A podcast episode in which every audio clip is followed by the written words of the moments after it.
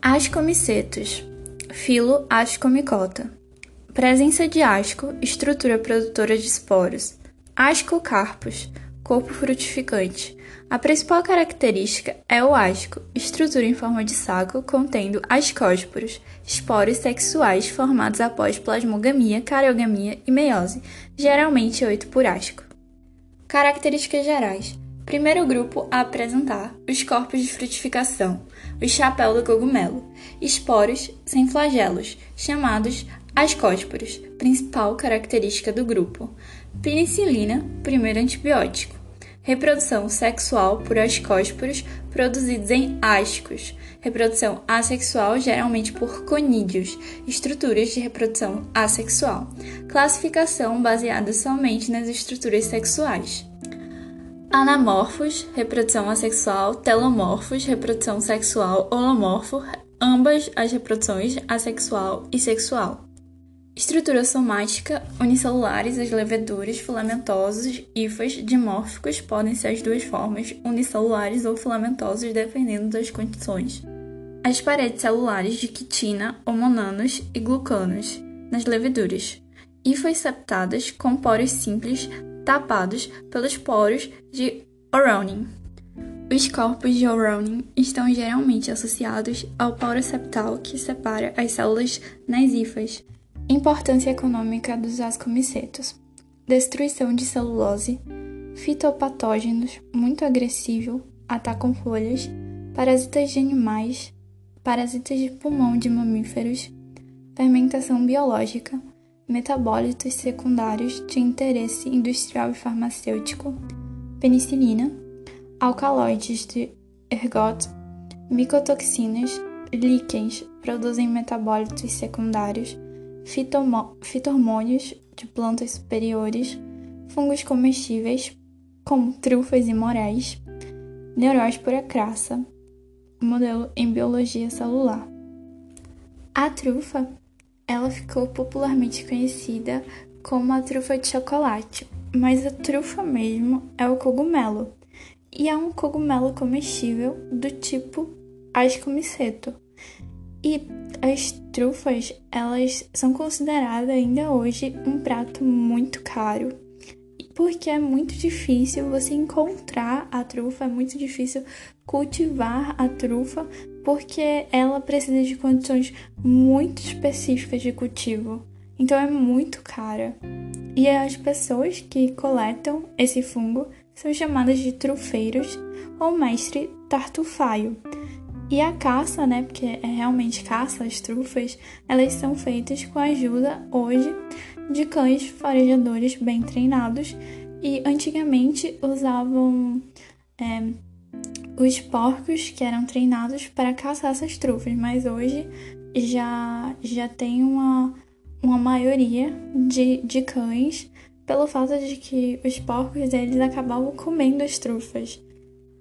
Base de amicetos, filo base de amicota, filo que contém os fungos mais conhecidos, cogumelos, boletos, puffballs ou bolas de terra, fungos mal cheirosos, fungos gelatinosos, fungos de prateleira, fungos ninho de pássaro. E é muito interessante esse fungos ninho de pássaro, porque quando você vai ver ele, parece que realmente há um ninho de pássaro ali, mas não é realmente a estrutura dele.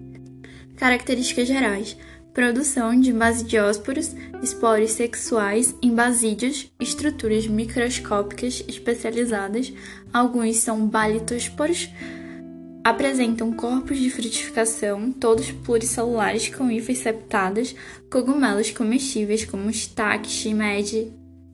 Ocorrência e importância: fungos fitopatógenos importantes em culturas agrícolas, fungos fitopatógenos florestais, destruição de produtos de madeira, decompositores importantes, especialmente em florestas, madeira morta, agentes biológicos no preparo de celulose para papel, micorrizas de espécies florestais, cogumelos comestíveis, cogumelos venenosos como a Manita muscaria, que é o cogumelo da Alice no País das Maravilhas, fontes de produtos secundários de uso econômico, aromas, corantes, produtos tóxicos.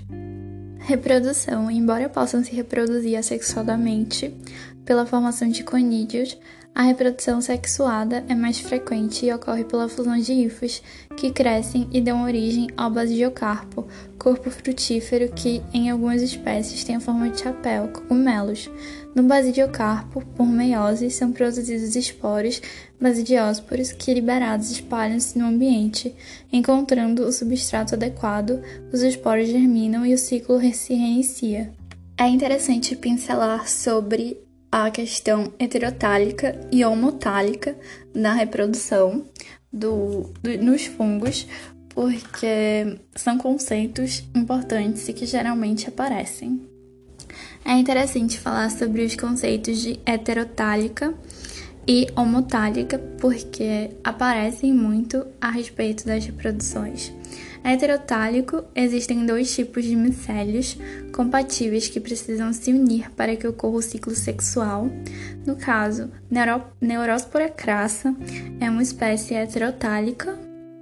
Homotálica, qualquer linhagem individual pode entrar no ciclo sexual sozinha, são autoférteis.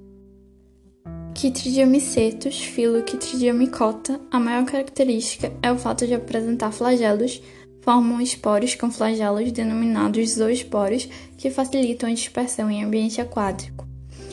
Habitat da maioria dos representantes do grupo. Características gerais: maioria aquática, classe única, Chytridiomycetes, produzem células móveis, quitrídeas, estrutura sinocítica do talo, pode ocorrer conversão do zigoto em esporo ou esporanjo de resistência, presença de flagelos, paredes celulares de quitina e glucano. Modo de vida, maioria saporóbios, que se nutrem de animais e plantas em decomposição, alguns patógenos de plantas, animais ou fungos, decompositores de quitina, queratina, celulose e hemicelulose.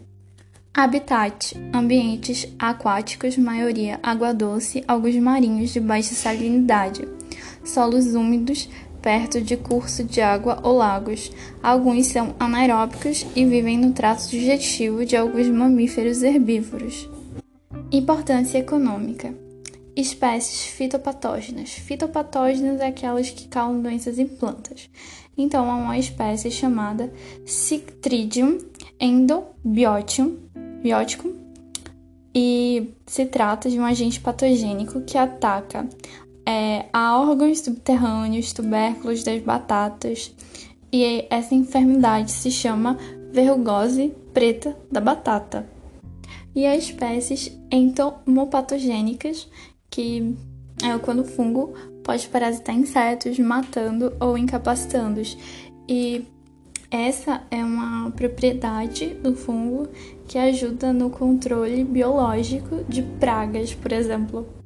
Então, há fungos que podem ser usados para esse controle biológico, e há outros é, que existem na divisão Chytridiomycota que são também uma ameaça à população mundial de anfíbios que causam enfermidade é, e aí o anfíbio ele acaba tendo sua captação de água bloqueada por esse fungo e morre.